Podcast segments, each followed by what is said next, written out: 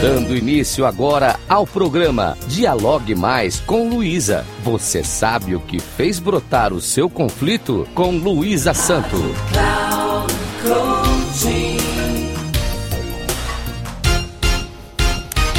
Olá, ouvintes da Rádio Cloud Coaching. Sou Luísa Santo, especialista em conflitos pessoais e interpessoais. E agora inicio mais um programa Dialogue Mais com Luísa. Hoje eu vou falar sobre como as mudanças em nossas vidas encontram resistência de nossa parte. As razões para que muitos resistam à mudança são, em primeiro lugar, os hábitos. Todos sabemos que é notório que somos criaturas de hábitos. Tomamos inúmeras decisões todos os dias e, para isso, nos apoiamos em nossos hábitos e nas respostas programadas em nosso cérebro. Porém, quando enfrentamos qualquer mudança, a nossa tendência em responder de acordo com os nossos costumes transforma-se em uma fonte de resistência sobre a qual nos apoiamos. Por exemplo, se o local em que trabalhamos muda-se para outro lugar mais distante, o nosso sistema de alerta começa a enxergar as dificuldades para mudar nossos hábitos, tais como o horário em que devemos acordar, que deverá ser mais cedo, os caminhos mais fáceis para chegar ao trabalho, o local onde estacionar, a distribuição dentro do novo espaço. Como será? Mudar a rotina de almoço. Enfim, estamos sujeitos ao estresse pela situação nova. E, por consequência, isto gera ansiedade de acordo com o perfil de cada um.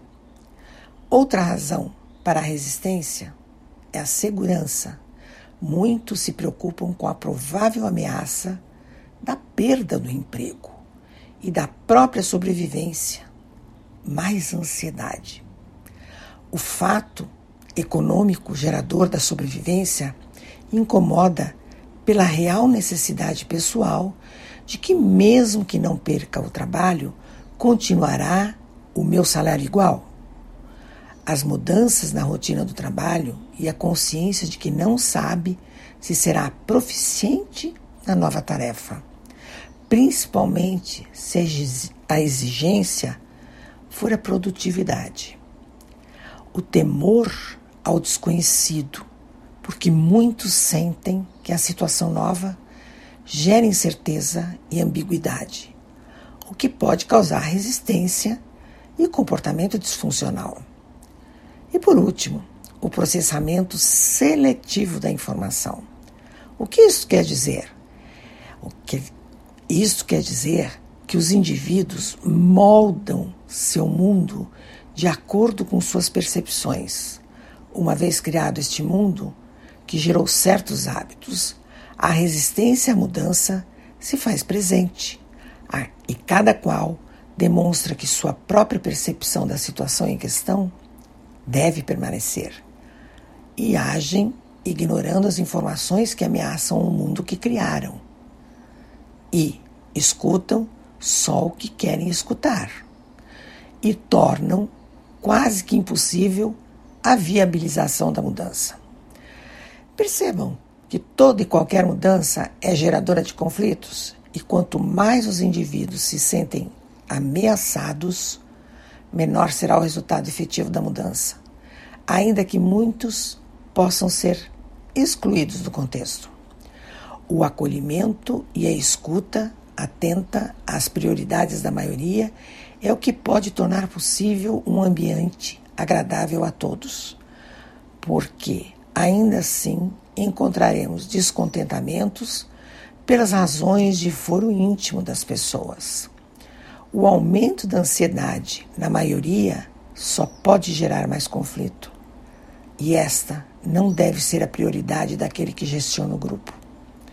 Vimos que os conflitos são pessoais e acontecem principalmente pela ingerência interpessoal.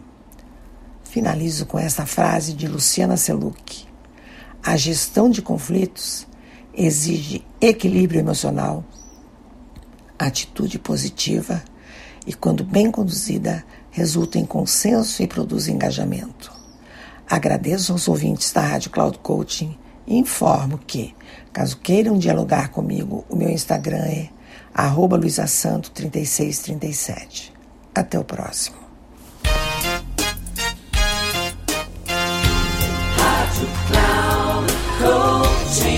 Chegamos ao final do programa Dialogue Mais com Luísa.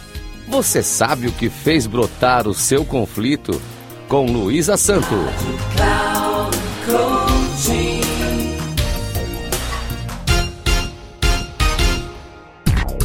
Se ligue. Dialogue mais com Luísa. Você sabe o que fez brotar o seu conflito? Com Luísa Santo, sempre às quartas-feiras, às duas da tarde, com reprise na quinta às 17 horas e na sexta às 13 horas, aqui na Rádio Cloud Coaching. Acesse nosso site radio.cloudcoaching.com.br e baixe nosso aplicativo.